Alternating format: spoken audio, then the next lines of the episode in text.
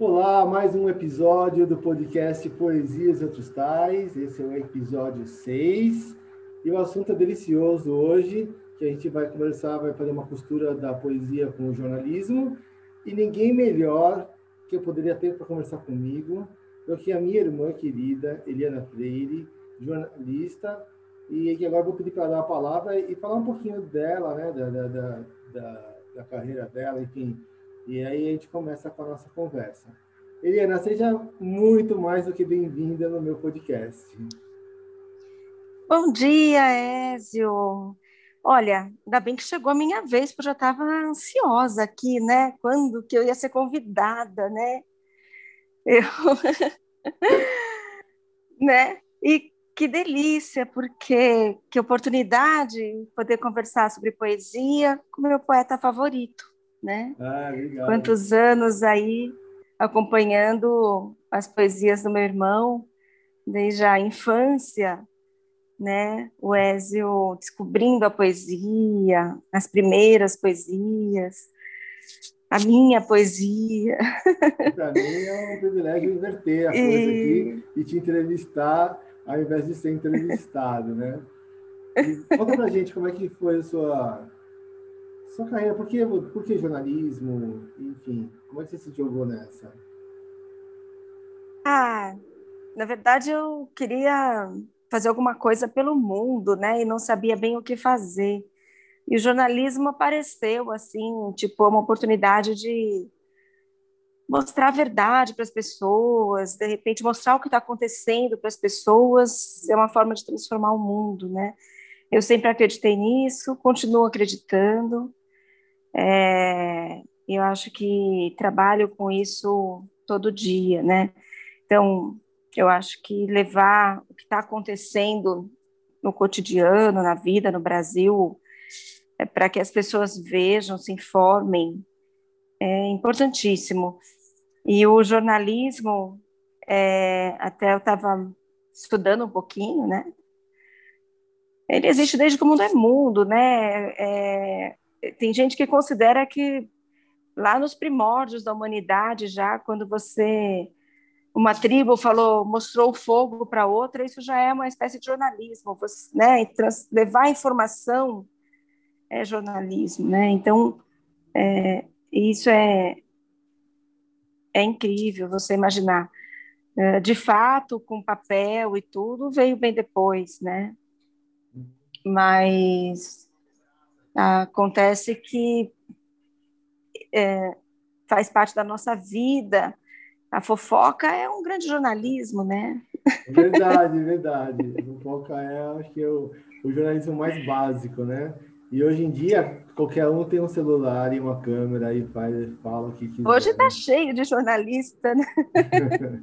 a grande diferença, né? Claro, é, é o que está preocupando hoje em dia é essa coisa de fake news, é você simplesmente passar uma informação, não checar, né?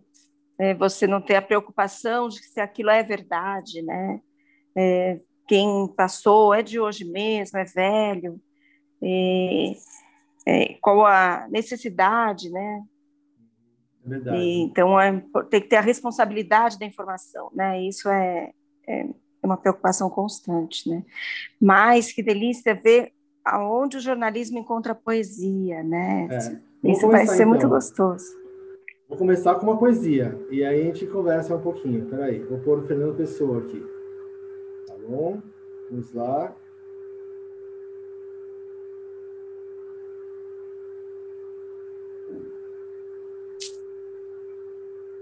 O poeta é um fingidor finge tão completamente que chega a fingir que é dor, a dor que deveras sente. E os que leem o que escreve, na dor lida, sentem bem não só as duas que ele teve, mas só a que eles não têm. E assim, nas calhas de roda, gira entreter a razão esse comboio de corda que se chama o coração.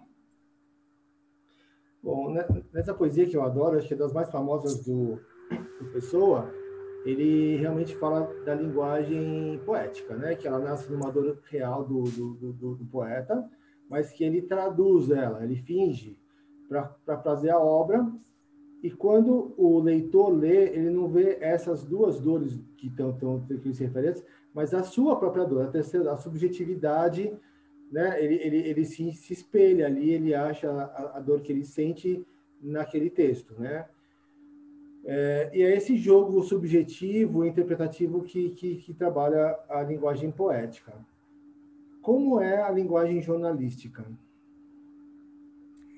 Então, o jornalismo, é, para mim, a gente é tradutor. A gente tem que entender a notícia e explicar, né? Nós não não nos não colocamos a nossa é, a nossa emoção, não colocamos a nossa interpretação, mas você tem vários tipos de jornalismo, né? Então, no dia a dia, é, tem, você tem o, o, jornalista opinativo, que é o crítico, você tem o jornalista que é, é contratado até para dar a opinião dele, né? Uh, os jornais têm ali um setor específico onde é manifestada a opinião do jornal, inclusive. Agora, nas matérias do dia a dia, nós não manifestamos a nossa opinião, nós colocamos o fato, o que está acontecendo. Inclusive, ouvimos pessoas de opiniões contrárias, então a gente tem que dizer ali o lado da, do, do acusado, da vítima, os dois advogados, né, dos dois lados, é, temos que dar a opinião de quem é contra, de quem é a favor, né, nós não inventamos, não elaboramos o que pode ser. Né? A gente tem que dizer, ainda não se sabe, né? Então, a pessoa está desaparecida, né? Ela teria passado por aqui, câmeras de segurança mostram isso, aquilo, ainda não se sabe o que aconteceu. Então, a gente diz que a gente não sabe, né? A gente não fica elaborando, é, é, criando coisas. A gente usa a criatividade é, dentro do jornalismo para fazer um, é, um mapa, para você fazer como você vai mostrar aquilo que você não sabe, né? Então, uma localização, para usar, olha, eu não tenho a imagem, então vou fazer um mapa, vou fazer um, uma simulação, mas eu vou deixar claro que aquilo é uma simulação. Né? Eu não posso enganar o telespectador, né? Então, a gente tem que usar é, o condicional, o verbo no condicional, então, o jornalismo trabalha com a verdade, mas é, existem matérias é, que a gente tem a possibilidade de usar é, uma linguagem mais gostosa, mais literária, até poética, quando a gente trabalha assuntos é, não tão factuais, são as matérias especiais, são as matérias é, que você vê maiores. É, o Jornal da Record, que é onde eu trabalho, trabalho há 24 anos na TV Record, o Jornal da Record, é, a gente faz matérias especiais, tem as séries. Então, é, as matérias de série nos dão a oportunidade de fazer isso, de usar um texto mais elaborado, um texto até mais poético, é, trabalhar a imagem, o, o que as pessoas falam, o som, colocar música. Então, essas matérias especiais, a gente pode dizer que é um jornalismo literário, que a gente consegue. Aí é um assunto, é, ele tem informação, ele tem conteúdo, porque é jornalismo, né? mas ele é um assunto mais perene. Ele é mais assim, não é tão factual, não vale só para aquele dia.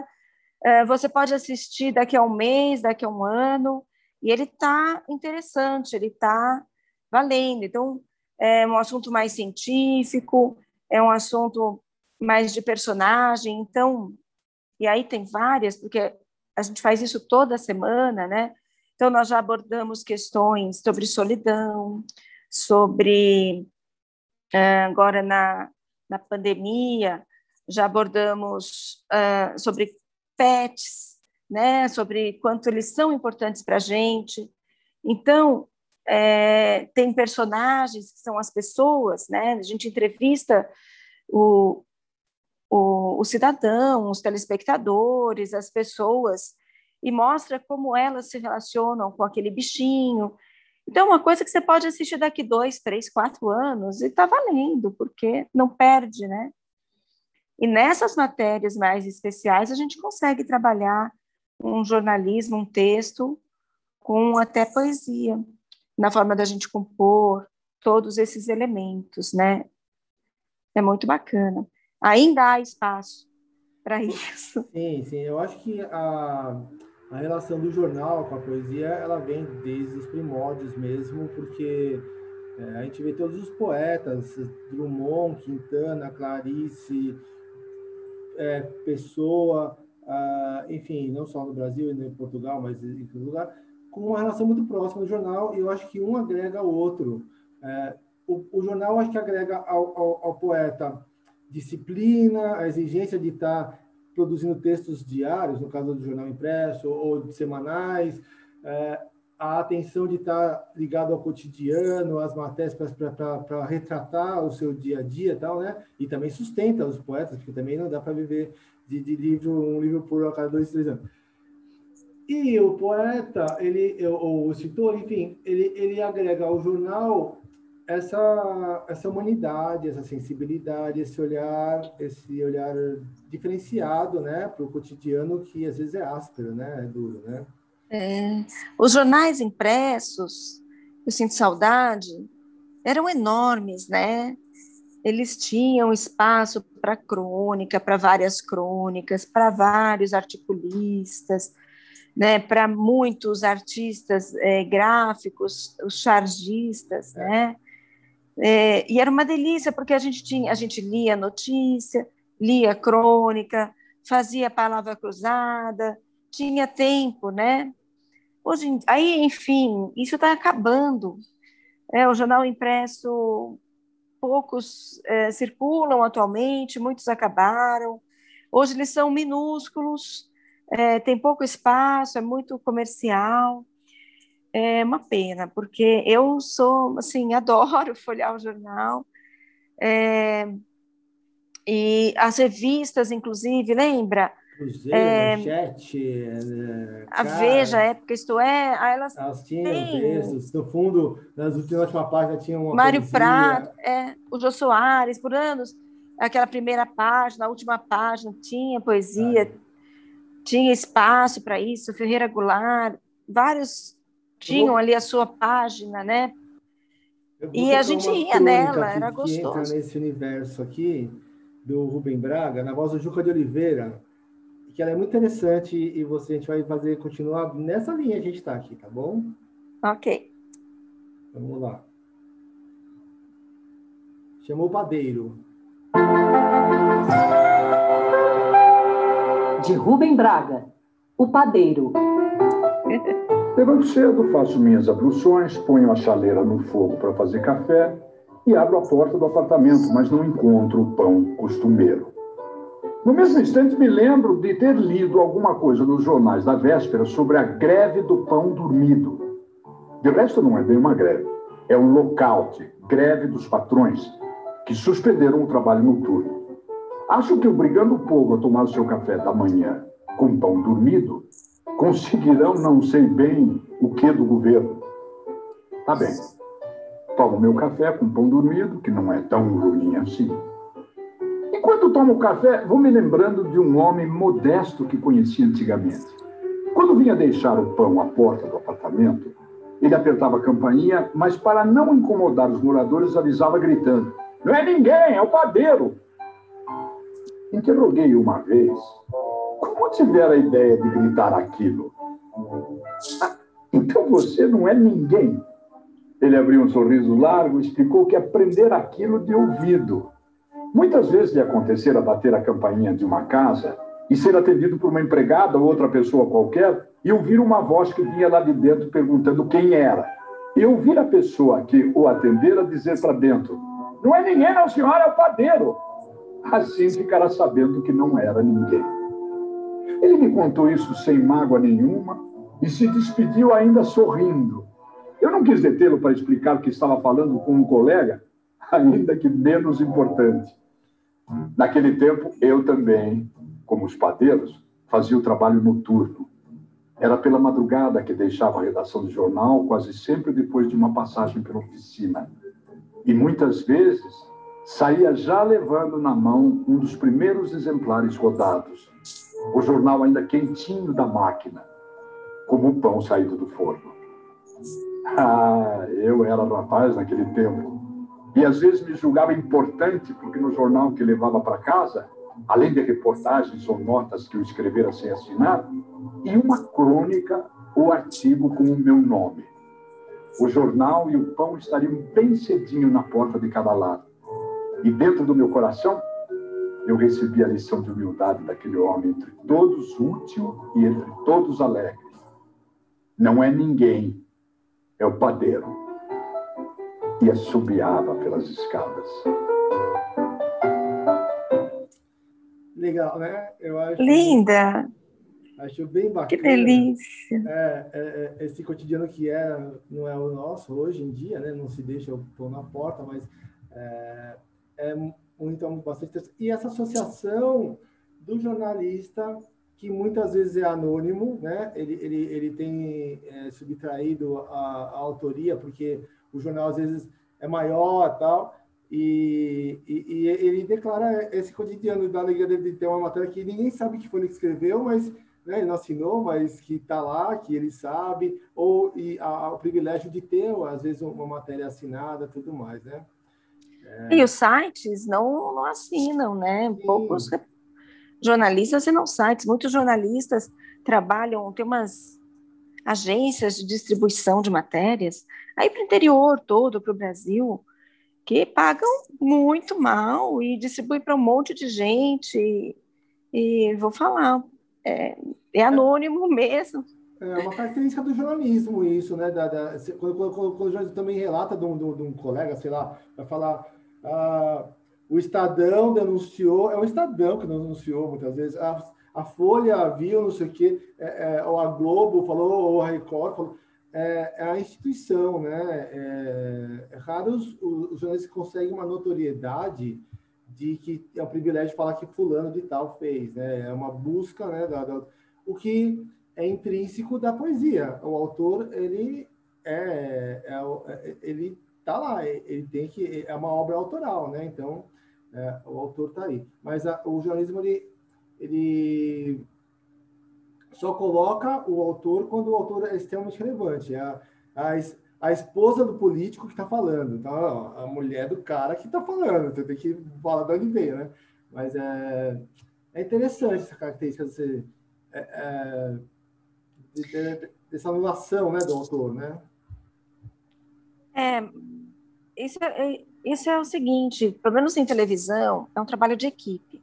Hum. O repórter, claro, ele aparece, ele, ele aparece, ele é assinado. Televisão é um trabalho de equipe, tem um cinegrafista, tem um editor. É, muitas vezes quem escreve a matéria é mais o editor que o repórter. Hum. Às vezes o repórter está lá na coletiva, esperando, sei lá, alguém importante falar, e o editor está escrevendo, está pesquisando, está mandando fazer a arte. né? E é, é o editor que lá, né? escreve. Né? Você está lá suando o negócio lá e o cara está lá dando a cara dele. Né? Eu, é, e o, e eu, quando ele sai, às vezes tarde, já perto do VT para o ar, ele só grava o que o editor gravou, escreveu. É um trabalho de equipe, né? O repórter é, tem pouco tempo, às vezes, para fazer alguma coisa.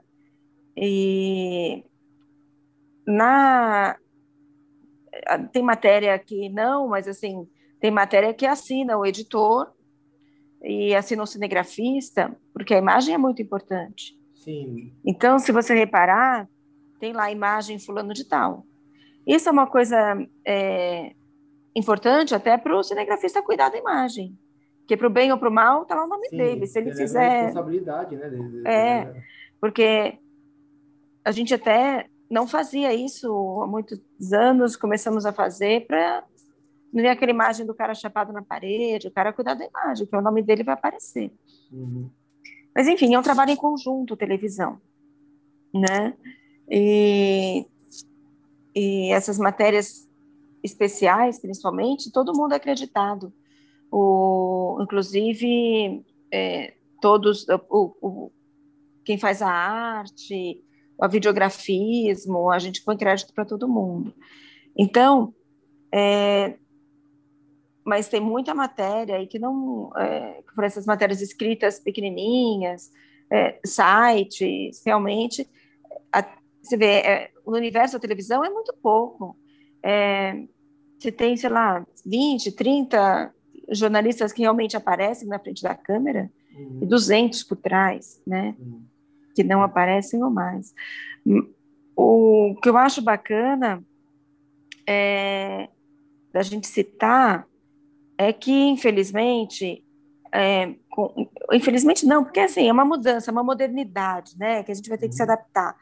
Mas é, o, o, WhatsApp, as mídias sociais, nos trouxeram muitas coisas boas. Para mim, facilitou muito a comunicação com o interior do Brasil, é, agilizou muito. Nossa, acontece uma coisa agora, em algum lugar, em poucos segundos eu já tenho a imagem.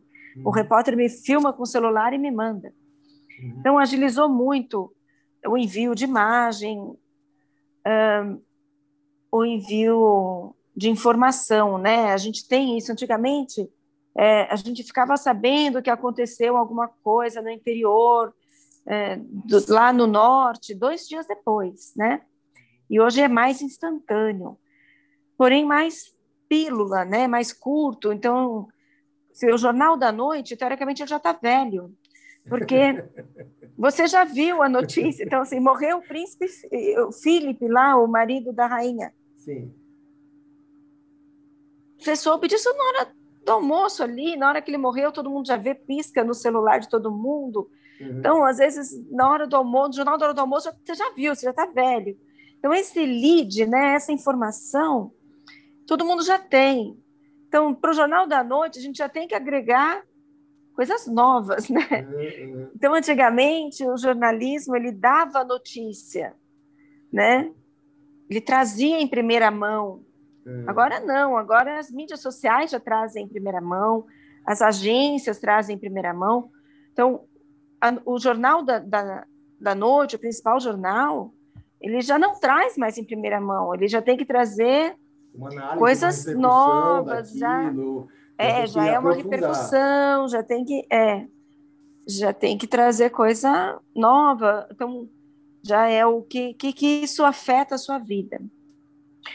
É, o jornalismo também é uma coisa que é, já vem de muitos anos, é, e a poesia trabalham com emoção, né?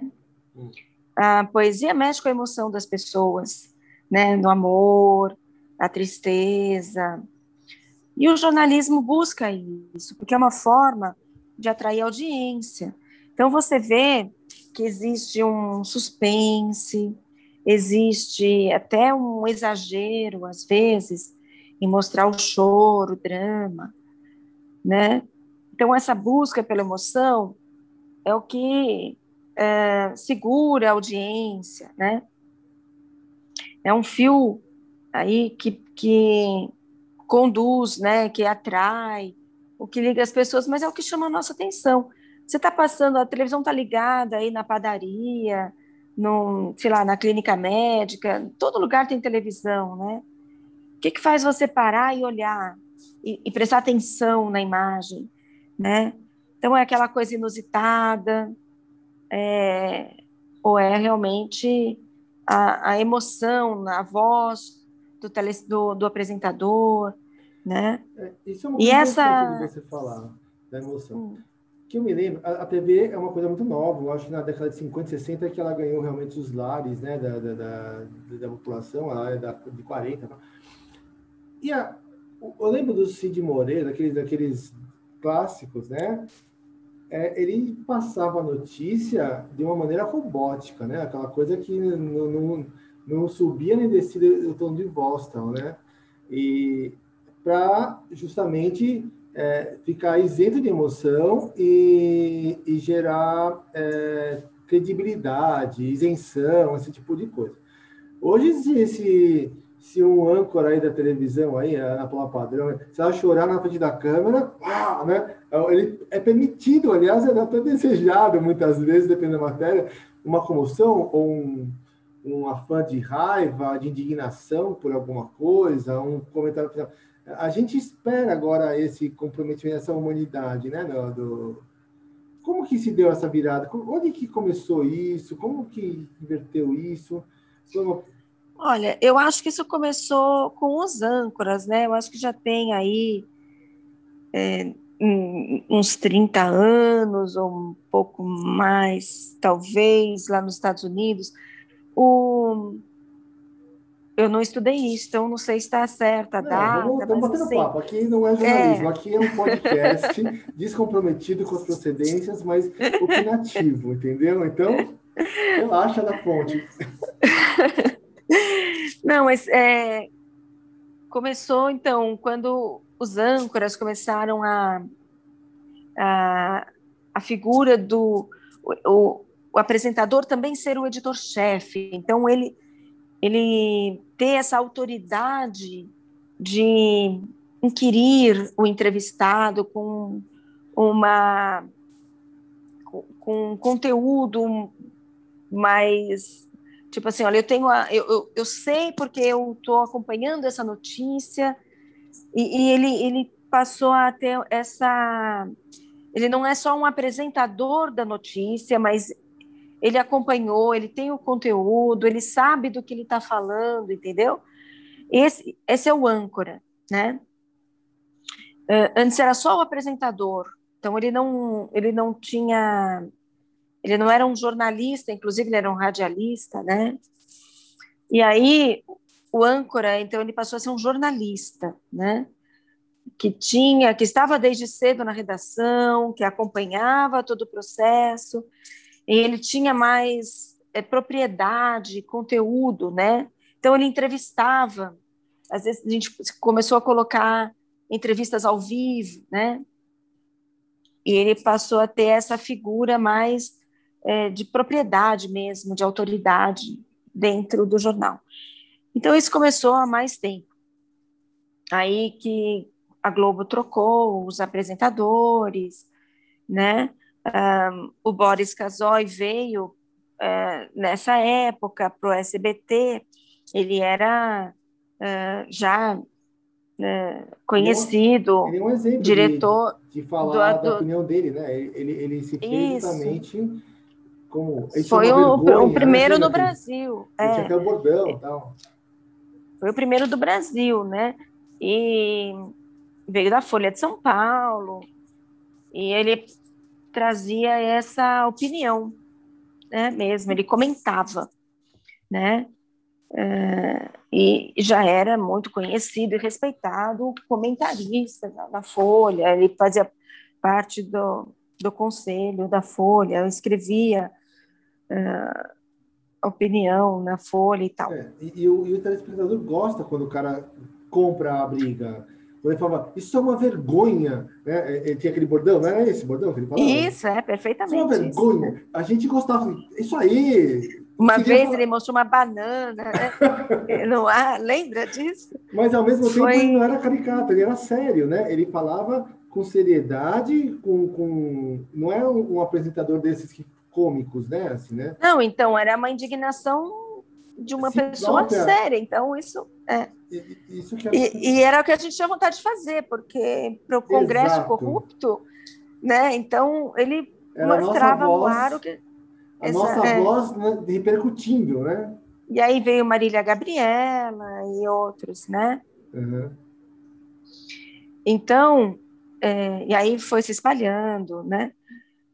E foi muito bom, eu acho.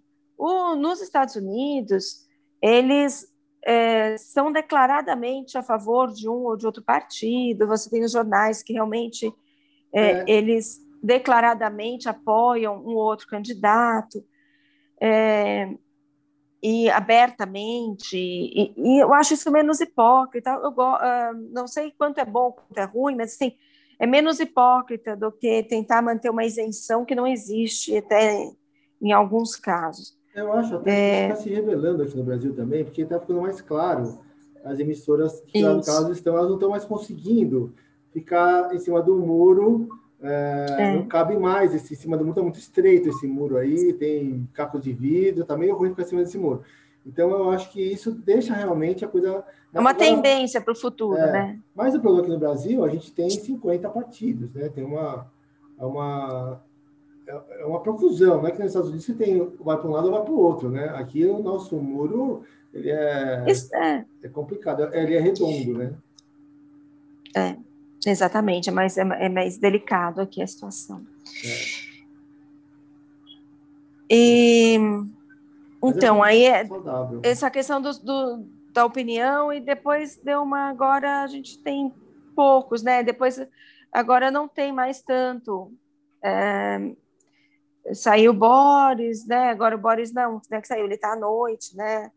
Na rede TV e tal, mas uh, não tem mais tanto essa opinião mais. Foi uma tendência é. E agora eu acho que isso está mais leve, né? Hoje eu vejo que uh, uh, o, as causas que, o, que as mídias vêm comprando são essas causas do racismo, do feminismo e tudo mais. Né? Acho que a gente vê as emissoras preocupadas em, em ter uma ecleticidade né? ali na, na, no, seu, no seu bojo também, e ecoando talvez essas coisas que é, é, é esse é o anseio social hoje em dia, né? É nem esse lado político, mas o politicamente correto ali. E é um lugar que está dolorido, né? Hoje tem que tomar muito cuidado com o que se fala, uma, uma, uma coisa qualquer pode ser levado para um, dar uma repercussão muito grande, né? De, de, se falar quem falou. É.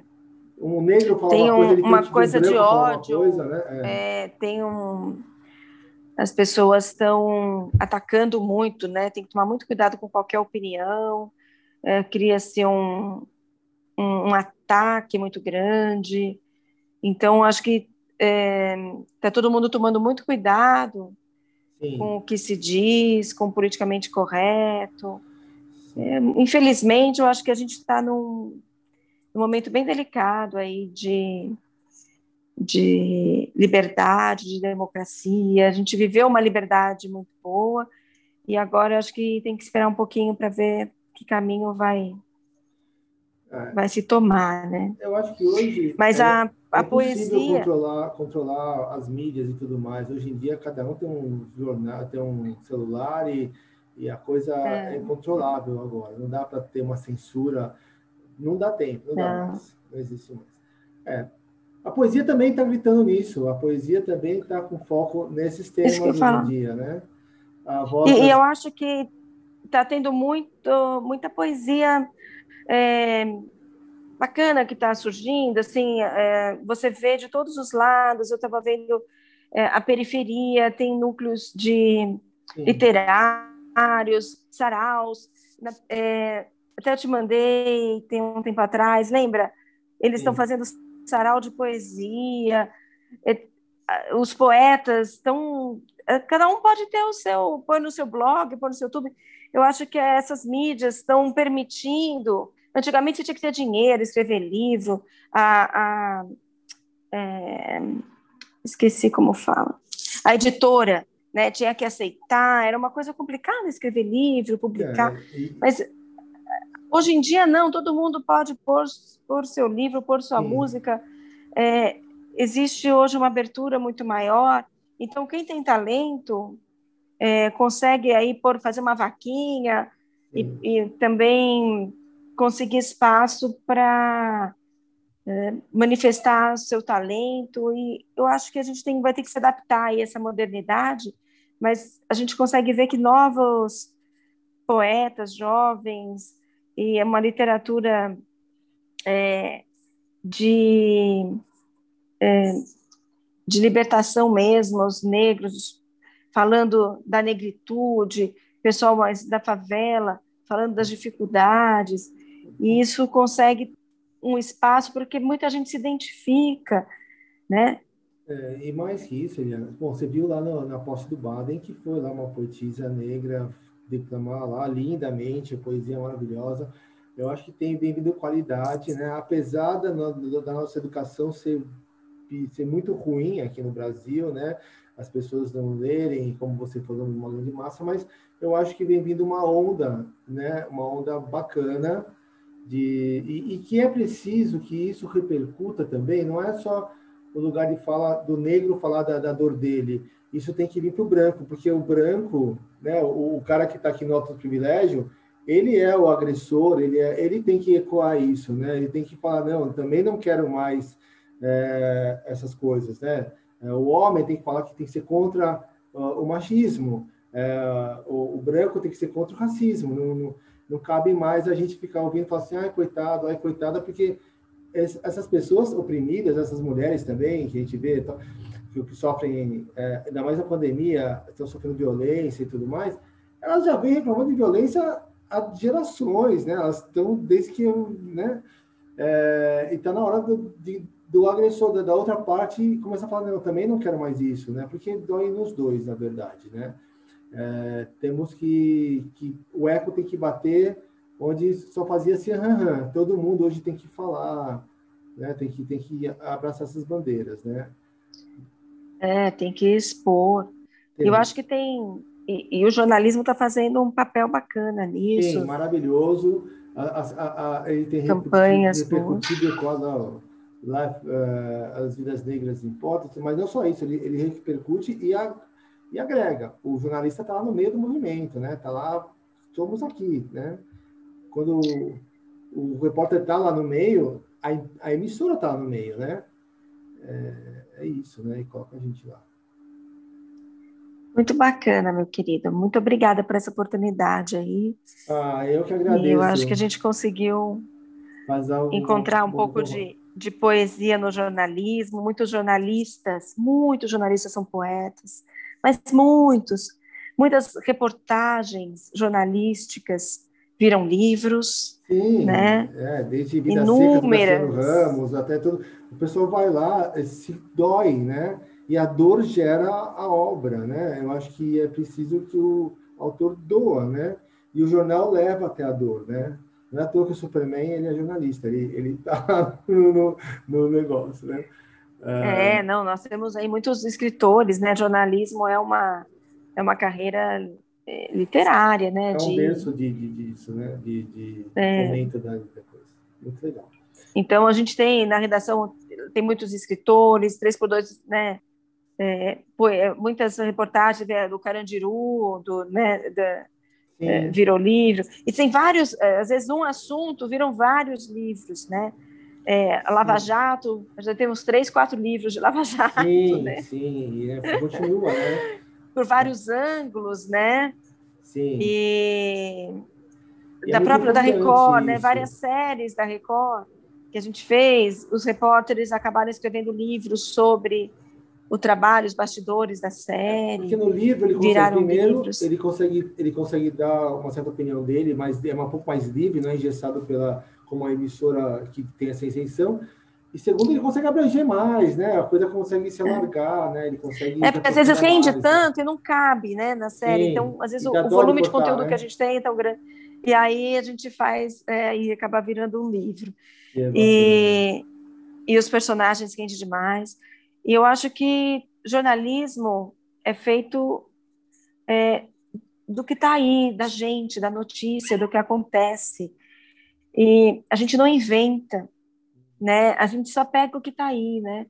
Então, é, infelizmente, tem muita coisa ruim, mas tem muita coisa boa. Então, eu acho muito prazeroso quando a gente pega assim um, um ato é, de caridade, uma boa ação, uma notícia boa. Isso Às superou, vezes, né? Superou a quando é, é, muito gostoso quando um repórter sai com uma pauta, mas ele tromba com uma coisa bacana na rua, derruba a pauta e faz aquela história.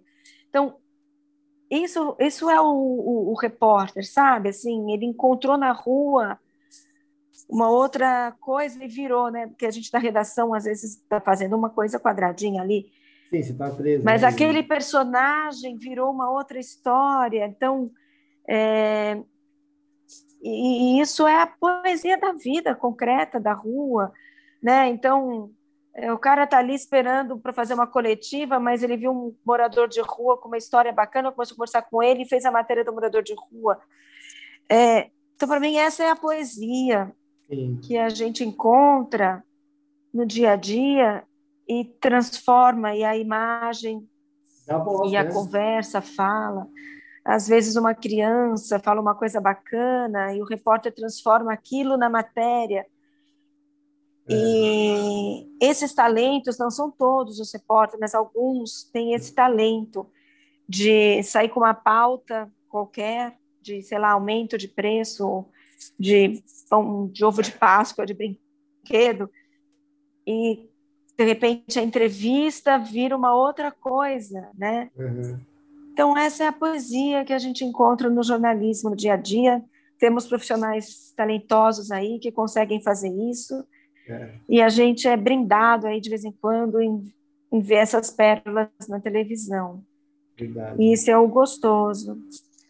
Né? Não é sempre, mas a gente tenta, né? É Encontrar aqui e ali. É. E com criatividade a gente é, transformar ali uma indignação de um enfermeiro, trazer aquilo e transformar aquilo numa. tentar dar uma repercussão. Às vezes um repórter atrás da rua ali ficou emocionado com uma família. A matéria não era a família carente, era outra coisa, mas a gente faz, transforma aquilo no dia seguinte numa corrente e consegue ajudar uma família, e, e consegue ajudar uma causa, e consegue transformar nessa né, fome crescente que o que está crescendo exponencialmente. É verdade. A gente vê a fome crescendo muito. Eu tô. Tá muito, tá muito. Porque é verdade, a fome está crescendo muito no Brasil, sabe? Uhum. É, o desemprego, a gente vê todo dia, a gente não consegue mostrar. Mas. E a gente vê essa corrente ajudando, quem sabe a gente consegue fazer melhorar o Brasil. Uhum. A gente tenta mostrar, fazer matéria de fome todo dia fazer matéria de ajuda. Vamos ver. É, não era o Brasil que eu queria para os meus filhos. É, mas eles estão vivendo essa pandemia. Vamos ver se a gente consegue deixar alguma coisa melhor para os nossos netos, né? Hum. Sabe, a gente que está aqui do outro lado da televisão, a gente vai optar por mudar de canal, mas você que está aí dentro, você tem que ver todo dia essas notícias, porque a gente é muito difícil como telespectador aguentar tudo isso, sabe? Eu tenho falado com pessoas que falam assim, não, não assisto mais jornal, porque não suporto, né? É muito duro. É, e a gente sai na, e você não, você tá aí que nem um enfermeiro na, na UTI, sabe, imersa nessa dor, né, que tá e que as, esse negacionismo tenta ocultar, né, e, e, mas graças a Deus a gente a gente é muito solidário, eu tenho visto campanhas muito ganhando muito peso, né, e pessoas tem uma rede aí de, favelas aí que estão se juntando, estão se unindo, caiu um pouco as doações, mas a gente está buscando crescer e é isso, é, é da dor que a poesia nasce. E, é, e quem sabe, é da, dessa dor nacional, floresça um país mais poético, um país mais lírico, um país que a gente merece, e que a gente tem que fazer, né? É isso. E que a felicidade, enfim, que a alegria, a gente tem que encontrar força aí todo dia, alegria, isso. é o que a gente tem que viver.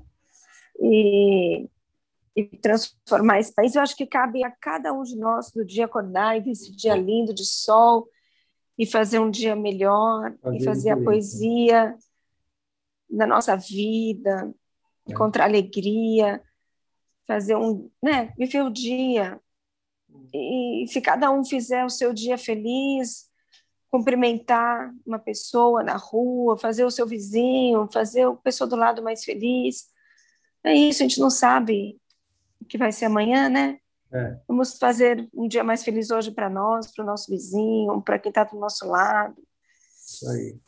Meu amor, obrigado. Eu, a gente vai, eu vou me despedir já e a gente vai terminar com uma poesia que eu sei que você também gosta, que eu acho, até pelo rumo que a prosa tomou, ela se encaixa perfeitamente para fechar isso aqui. Olha, não tem para agradecer o coração que você abriu, a generosidade de, de compartilhar é, sua opinião comigo, tá bom, Eliana? Muito obrigado. Estou muito feliz, Ezio. Adorei falar com você. Eu também. Que é meu poeta favorito. Obrigado, minha irmã. Estudioso da literatura. É. Eu sei o quanto você se dedica, estuda, lê, eu acompanho, sei qual foi a sua trajetória aí descobrindo os poetas. Que delícia acompanhar você. O Gusto dos Anjos, Baudelaire. Eu lembro de você com a sua alegria me apresentando a poesia. O que eu sei, eu devo a você. Ah, obrigado. Você Se não é fosse por você, eu não teria o conhecimento literário que eu tenho. Para. Verdade. E agora sou eu que vou chorar. Tá bom, vamos, vamos encerrar aqui. A gente chora offline. Roda o som. Um, um, beijo. Vamos lá rodar uma poesiazinha aqui para nós aqui, para terminar isso. E depois da poesia eu vou desligar. Tá bom? Um beijo, tá bom?